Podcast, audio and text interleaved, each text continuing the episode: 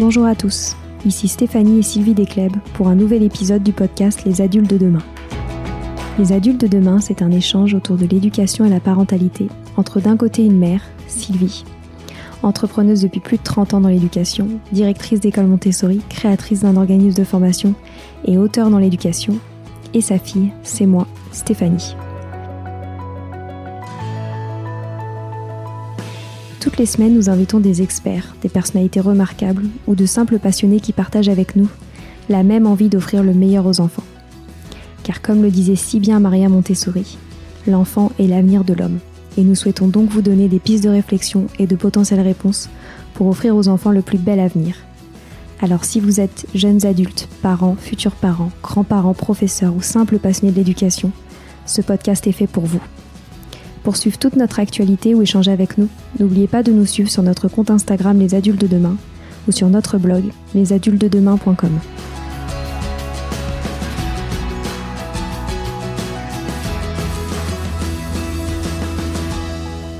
Bienvenue sur les pauses éducatives de Sylvie, un nouveau format de podcast en plus de nos discussions quotidiennes. Dans cette nouvelle série de podcasts courts, Sylvie nous décrit des exercices, des activités ou des applications concrètes à mettre en place avec ses enfants, à la maison ou en classe, en lien avec l'éducation et la parentalité. L'idée est que vous repartiez avec encore plus d'idées à mettre en place dans votre quotidien pour égayer votre vie et celle des enfants. Alors bonne écoute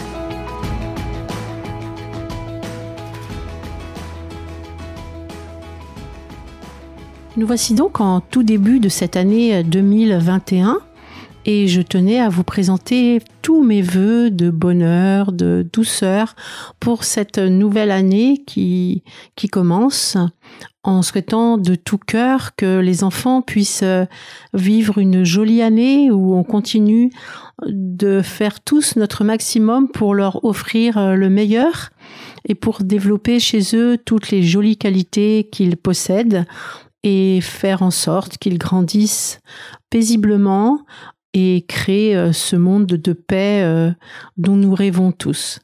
Et puis, à tous les adultes qui s'occupent euh, si bien de, ces enfants, bah, je vous souhaite aussi le meilleur, une année calme, une année sereine, où vous avez la possibilité justement de d'offrir le meilleur aux enfants qui sont autour de vous et qui euh, vous le rendront grandement euh, par, par tous les, retours extraordinaires euh, qu'ils sont capables de nous offrir, que nous soyons parents, grands-parents, enseignants, oncles, tantes, sœurs, etc.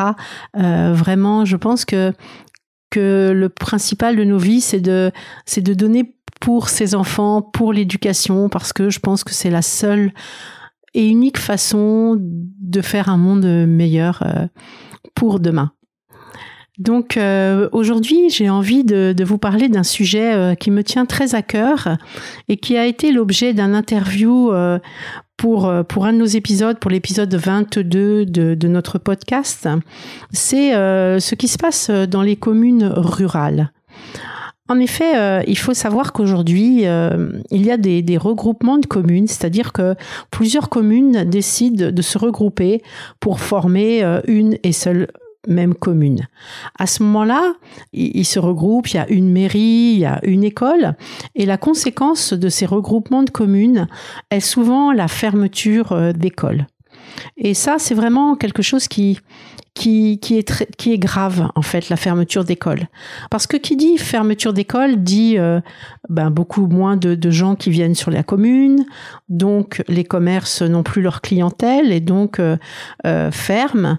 Et si les, communes, si les commerces ferment, pardon, la commune va mourir peu à peu, les habitants ne vont plus venir y habiter, y vivre, et la commune va, va disparaître peu à peu.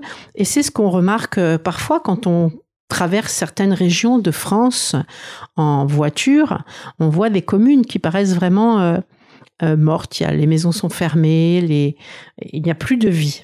Et souvent, cela est dû en premier à la, à la fermeture des écoles. En fait, en effet, contrairement à, ce que j'ai dit avant, quand une commune a une école dynamique, eh bien les gens viennent s'y installer, les commerces vivent, euh, ça, ça crée une convivialité, ça crée une vie, un mouvement, des tas de choses qui sont indispensables aujourd'hui. En effet, comme disait Victor Hugo, une école qui, on ouvre une école, on ferme une prison. Et est-ce que l'inverse n'est pas n'est pas aussi euh, possible. Et puis, ces regroupements de communes font que parfois, les enfants se retrouvent dans des écoles très loin de chez eux. Donc, ils doivent faire des kilomètres en voiture, le matin, le soir, ce qui est extrêmement fatigant pour des, pour des jeunes enfants, euh, surtout maintenant que l'école a été rendue obligatoire à partir de 3 ans. On voit des tout petits qu'on doit lever très tôt, qu'on doit mettre dans la voiture, à qui on doit faire faire des kilomètres pour les déposer à l'école. Et le, le soir, c'est la même chose. On va les chercher, on les fait encore rouler pour les, pour les ramener chez eux. Tout ça, ça crée euh, des difficultés dans la vie euh, des parents, dans la vie des enfants, et, euh, je pense que c'est vraiment quelque chose sur lequel il faut, il faut réagir. Donc, je, je, suis intervenue sur euh, plusieurs euh, projets de ce type euh, de, de, communes, justement où des écoles fermaient suite à des regroupements, et on a réussi à, à recréer des écoles qui ont recréé la vie. C'est ce que vous verrez dans l'interview de, de Sophie Gargovitch, qui est maire de Blancforce en Briolance, toutes les conséquences qu'ont eu le fait qu'elle a réussi à sauver sa, sa, sa classe de, de la fermeture. Donc, je vais vous parler de ces différentes expériences parce que si vous entendez parler justement de d'écoles qui ferment, de, de locaux d'écoles qui sont libres, il faut vraiment faire quelque chose pour que ces écoles puissent réouvrir d'une façon ou d'une autre. Sans compter pour, pour les personnes âgées qui vivent dans ces communes, la vie devient très triste parce qu'en fait leur, leur, vie elle est souvent rythmée justement par euh, par les par les, les, les voix des enfants dans les cours de récréation, par les par les arrivées le matin, par les par les départs le soir. Et là il n'y a plus rien en fait, tout, est calme, tout est silencieux et il n'y a plus de rythme en fait dans la vie de la commune. Donc moi, je voulais vous parler de, plusieurs cas sur lesquels j'ai travaillé et qui ont débouché sur euh, le sauvetage justement de, ces écoles. Car si vous entendez parler de, projets de, ce de cette sorte, euh, je suis vraiment euh, très intéressée avec mes équipes pour sauver ces écoles, pour qu'elles ne ferment pas. Donc bien sûr, c'est souvent des, projets qui sont pas du tout rentables. Hein. C'est pas le but, c'est pas de gagner de l'argent. Le but, c'est de d'éviter la fermeture des classes ou de réouvrir des classes. Donc souvent, là dans, dans ces cas-là, on a réussi grâce à la pédagogie Montessori parce qu'on a apporté autre chose, on a ouvert autrement, on a ouvert d'autres styles d'école et qui étaient aussi ouvertes à tous et qui ont vraiment changé changé la vie de la commune. Donc euh, le premier projet sur lequel j'ai travaillé, c'était un projet sur une commune qui s'appelait Tursac. Et la classe, justement, allait fermer. Et c'est une professeure des écoles qui s'est formée à la pédagogie Montessori euh, avec euh, notre organisme de formation Apprendre Montessori, qui a créé son matériel et qui a proposé à la mairie de, de, laisser la classe ouverte en y apportant cette pédagogie Montessori. Parce que souvent les écoles ferment parce qu'il n'y a plus assez d'élèves, hein, bien sûr, puisque l'inspection académique décide la fermeture de la classe parce qu'il n'y a parce que les effectifs sont trop faibles. Donc cette enseignante a proposé à, à, la mairie, puisque souvent les écoles, en général, même toujours, les écoles dépendent aussi des mairies, donc de, de l'académie, mais aussi des mairies. Donc elle a proposé à la mairie un projet de classe à pédagogie Montessori. Elle a demandé l'autorisation à, l'inspection d'académie de monter et de, de, gérer ce projet expérimental, donc qui a vu le jour, et donc elle a créé sa classe Montessori. Donc au début c'était une classe d'enfants de 3 à 6, 7 ans, et ensuite il y a eu aussi une classe d'élémentaire qui a été créée euh, dans cette petite maison au-dessus de la classe de maternelle. Donc on sait que le matériel pédagogique est assez, est assez coûteux. Donc elle avait eu la chance d'avoir un don euh, d'un des habitants de la commune qui a toujours voulu rester anonyme, qui a fait un don pour l'achat de la base du matériel Montessori pour cette classe. Elle a, elle, elle a créé tout le reste. Elle s'est formée donc auprès de nous sur euh, sur certaines parties de la pédagogie Montessori pour les 3-6 ans. Elle est venue dans notre centre de formation de de l'école de Bordeaux Gradignan et elle a ouvert sa classe. Et les gens sont revenus vers cette classe. Ils ont, euh, ils faisaient des kilomètres chaque jour juste pour être dans la classe Montessori euh, qu'elle avait créée. Donc c'était une école gratuite, hein, bien sûr, puisque c'était une école qui dépendait de l'éducation nationale, et donc elle était gratuite. Et les gens faisaient des kilomètres le matin et le soir pour amener leurs enfants dans cette école. Et du coup, l'école n'a pas fermé. Elle a d'autant moins fermé que euh, l'année suivante, ils ont ouvert une classe d'élémentaire à pédagogie Montessori également. Donc le problème des projets expérimentaux, c'est que parfois ça ne dure que trois ans et que après il faut les renouveler et que l'éducation nationale n'est pas toujours d'accord pour les renouveler. Mais c'était déjà une expérience extraordinaire et la première expérience que j'ai menée sur des communes rurales de cette sorte. Donc entendant, entendant parler de, cette expérience, euh, Sophie Gargovitch, qui était maire de Blanquefort en Briolance, qui avait aussi un problème de fermeture d'école euh, décidé par l'inspection académique, à fermeture de classe, pardon, c'était une classe qui allait fermer, a décidé de monter au créneau, de d'aller voir les ministres, etc., pour justement pouvoir aussi, elle, créer sa classe Montessori au sein de son école. Plutôt que de fermer la classe, elle décidait d'ouvrir une classe Montessori. Donc pour ça, elle avait l'appui de ses enseignants qui sont également formés, qui se sont également formés à la pédagogie Montessori auprès de notre centre de formation Apprendre Montessori et aussi, euh, puisque c'était dans l'Ouest, dans notre centre de Bordeaux-Gradignan. Donc les enseignants se sont formés auprès de nous, ils ont fabriqué leur matériel, on a partagé énormément de matériel avec eux parce que c'était un énorme travail euh, à, tout fabriquer. Et puis, euh, on les a vraiment coachés également. Euh, J'avais beaucoup de, contacts aussi avec Sophie Gargovitch pour, pour la soutenir euh, dans ce projet qui a été euh, un long travail. Et elle a réussi à éviter la fermeture de cette classe de maternelle et à créer sa classe de maternelle Montessori. Et la conséquence de cela, ça a été que les habitants sont revenus vivre sur Blanquefort, puisqu'il fallait que les habitants habitent la commune. Euh, des commerces ont réouvert, des, des cabinets médicaux ont réouvert, euh, les logements ont commencé à se remplir et au bout de, quelques temps, il y avait plus de logements libres, une nouvelle boulangerie, euh, des nouveaux médecins, etc. Et euh, vraiment, ça a été un succès total. La classe était remplie et euh, ils ont étendu la pédagogie Montessori aussi à, la commune euh, qui faisait partie de ce groupement en, en faisant une classe d'élémentaire. je suis allée visiter ces deux écoles et c'était vraiment extraordinaire de voir euh, les enfants heureux aller dans une classe Montessori tout en respectant évidemment les contraintes de l'éducation nationale puisque ce sont des écoles euh, publiques hein, des classes publiques et, euh, hum, si bien que Sophie a également ouvert ensuite sur Blanquefort une deuxième classe de maternelle Montessori et c'est vraiment un succès total. Ensuite, j'ai travaillé sur un autre projet sur la commune de Serré-la-Ronde. Donc Serré-la-Ronde, c'est la même chose, c'est un, une petite commune rurale et l'inspection académique avait décidé la fermeture de la classe de maternelle parce qu'il n'y avait pas assez d'élèves dans la classe. Donc là, nous avons travaillé avec le maire pour euh, réouvrir cette école en pédagogie Montessori. Moi, j'ai proposé mon soutien, mon coaching pour tout ce qui était pédagogique, pour euh, l'aménagement de l'école, pour le matériel, pour euh, trouver les enseignantes. Ensuite, ont géré eux-mêmes leur projet. Et pareil, l'école a, pu, ne, pas fermer sa classe et au contraire a a ouvert sa classe de maternelle Montessori et qui fonctionne encore aujourd'hui sous forme d'association, donc une école euh, payante mais avec des frais de scolarité très très peu chers puisque même les conseillers municipaux ont fait don de leur de salaire de, de, conseillers municipaux pour que les frais de scolarité restent très peu élevés. Le maire a également fait énormément de dons pour que cette école puisse fonctionner et encore une fois la classe n'a pas fermé. Aujourd'hui on va même ouvrir une, une crèche euh, avec le groupe NeoKids dont je suis associée directrice pédagogique. On va ouvrir une crèche Montessori euh, d'ici euh, quelques mois, ce qui fait que cette commune qui qui commençait vraiment à perdre ses habitants, c'était très difficile de maintenir la supérette parce que bah, il avait plus d'habitants sur Serré-la-Ronde. Et eh ben les, choses vont repartir grâce à ça. Il va y avoir tout un petit pôle Montessori avec une crèche Montessori NeoKids, cette classe de maternelle Montessori et peut-être dans quelques temps une classe d'élémentaire Montessori également.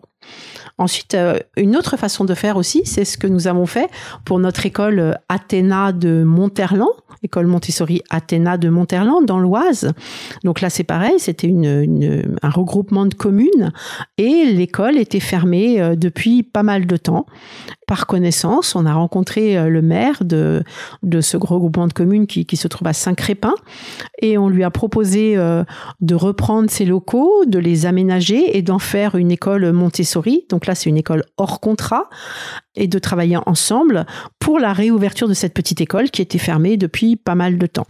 Donc euh, il a été d'accord pour euh, pour qu'on reprenne ces locaux avec un loyer euh, moins élevé au départ et puis qui, qui a augmenté petit à petit en fonction du nombre d'élèves que, que nous avons réussi à, à accueillir dans cette école et donc on a on a aménagé l'école on a euh, mis les meubles, le matériel, on a, on a mis les enseignants. Et euh, aujourd'hui, ça fait, je crois, trois ou quatre ans que cette école fonctionne vraiment très très bien. Il y a une classe de maternelle et on a réussi à ouvrir aussi une classe d'élémentaire. Donc les deux classes sont complètes. Donc non seulement l'école, l'école a réouvert, mais en plus elle a réouvert avec euh, avec succès. aujourd'hui, le maire a la gentillesse d'effectuer des, travaux pour améliorer encore les locaux pour le bien-être des enfants. Donc l'école est en travaux, mais il nous a prêté euh, euh, une salle pour, installer la classe de maternelle momentanément pendant la durée des travaux. Et euh, donc cette école fonctionne très bien, se développe et l'objectif serait vraiment aussi après d'ouvrir un collège Montessori. Et puis, on a un nouveau projet aussi avec euh, dans, dans cette région, avec un maire d'une autre commune, c'est l'ouverture d'un jardin d'éveil. En fait, cette autre commune aussi, suite à un regroupement euh, de communes, a une école qui s'est libérée, donc des locaux qui sont libres et qui sont vides. Et on va ouvrir un jardin d'éveil qui va euh, donc faire le début de notre école Montessori Athéna de Monterland, puisqu'on pourra y accueillir des enfants entre 18 mois et 3 ans et qui ensuite passeront, continueront dans l'école Athéna Montessori euh, de Monterland, puisque c'est le, le but. Hein. Et donc, euh, les, pareil, les locaux vont être réaménagés, on va, on va payer un loyer, et puis on va aménager et on pourra accueillir un certain nombre euh, de, jeunes enfants qui, euh, qui, pourront recevoir l'enseignement Montessori pour des frais de scolarité pas énormément élevés, hein, puisque, puisque les locaux sont mis à disposition par la mairie, mais avec un loyer qui ne soit pas trop élevé pour que justement les frais de scolarité sont en général proportionnels au, loyer qu'on nous demande. Et puis, euh, et puis on va pouvoir ouvrir ce jardin d'éveil. Et ça, c'est un projet qui me paraît euh, pas très difficile à mettre en place sur d'autres communes et qui peut être très intéressant parce qu'on se rend compte que les enfants sont de plus en plus développés. Moi, je le vois parce que nous avons ouvert un, jardin d'éveil dans notre école Montessori Athéna de Bailly. Donc, un jardin d'éveil pour les enfants de, de 18 mois à 3 ans. Et je suis vraiment impressionnée sur le potentiel de ces jeunes enfants de 2 ans et donc sur leur besoin profond d'apprendre et euh, qui n'est pas toujours possible en crèche parce que le matériel n'est pas toujours là. On essaye de le faire dans les crèches Montessori Neo Kids, mais là, euh, c'est vraiment des enfants qui sont euh, dans les apprentissages, qui, je vois depuis le début de l'année, ils ont appris toutes les couleurs, ils commencent à apprendre leurs lettres, leurs chiffres, ils ont des temps de concentration euh, très très longs, ils se sociabilisent énormément, ils font la cuisine, ils font énormément de choses, que ce sont des petits groupes, en principe des petits effectifs avec tout le matériel Montessori euh, pour les pour les plus jeunes, puis euh, la vie pratique avec l'exercice de verser, le développement du sensoriel. Et on voit, je, trouve vraiment que ces enfants euh, très très jeunes arrivent à apprendre et, et sont heureux d'apprendre puisque c'est eux qui demandent. Je vois ma petite fille qui est dans cette section qui dit toujours encore encore, elle veut faire du graphisme et du graphisme. Elle veut même pas parfois aller en récréation pour continuer à, à travailler. Et quand on l'amène le matin, elle est tellement heureuse de venir à l'école elle sourit, elle est tellement contente, elle vient en courant que je remarque que c'est un vrai besoin pour les enfants euh, à partir de 18 mois, 2 ans, de pouvoir euh, avoir accès à cette pédagogie euh, Montessori dans une classe dédiée. Donc je pense que, dans beaucoup de communes rurales, on pourrait proposer ce type de jardin d'éveil parce que avec la nouvelle loi Gatel, l'État nous met beaucoup de bâtons dans les roues pour l'ouverture d'écoles mais pour les jardins d'éveil, euh, c'est plus simple puisqu'on va pas dépendre de l'éducation nationale. On va avoir des contraintes, mais qui sont moins lourdes que celles que nous impose l'éducation nationale. Et je pense que c'est vraiment quelque chose de, très intéressant pour, les jeunes enfants d'avoir accès à ces jardins d'éveil. Donc euh, c'est un projet qui, me semble vraiment euh, important. Je pense que les, comme ça, on pourrait réouvrir des, des, petites classes et on pourrait réaccueillir les enfants des communes qui n'auraient plus besoin de faire des kilomètres pour aller à la crèche ou à l'école et, et leur apporter vraiment le meilleur pour qu'ils s'épanouissent, qu'ils soient heureux, qu'ils apprennent plein de choses. Et je pense qu'il y a vraiment quelque chose à faire. Donc, si vous entendez parler de communes comme ça qui, qui, qui ont des locaux qui ont fermé suite à des regroupements de communes ou suite à des fermetures des classes euh, pour cause de, de, faibles effectifs. Je pense que pour, pour vraiment peu de peu d'argent que l'on peu de choses on peut ouvrir ces jardins d'éveil et ça apporte vraiment euh, beaucoup aux parents, aux enfants, aux communes qui vont revivre grâce à tout ça et aux logements qui vont à nouveau attirer des gens.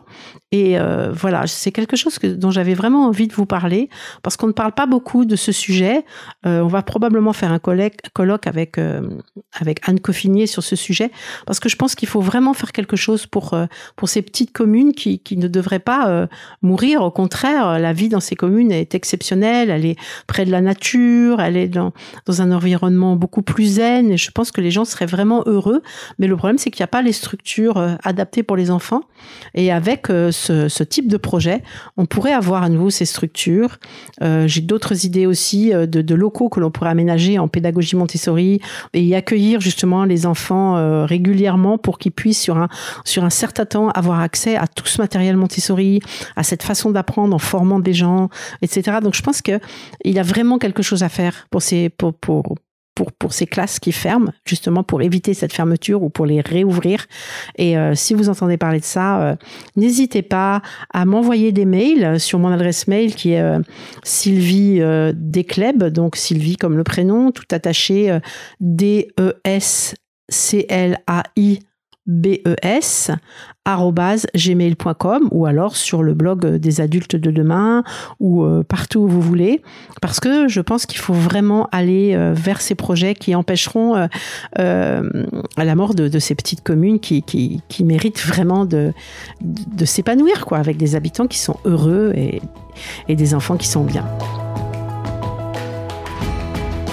Voilà, c'est fini pour aujourd'hui. On espère que cet épisode vous a plu.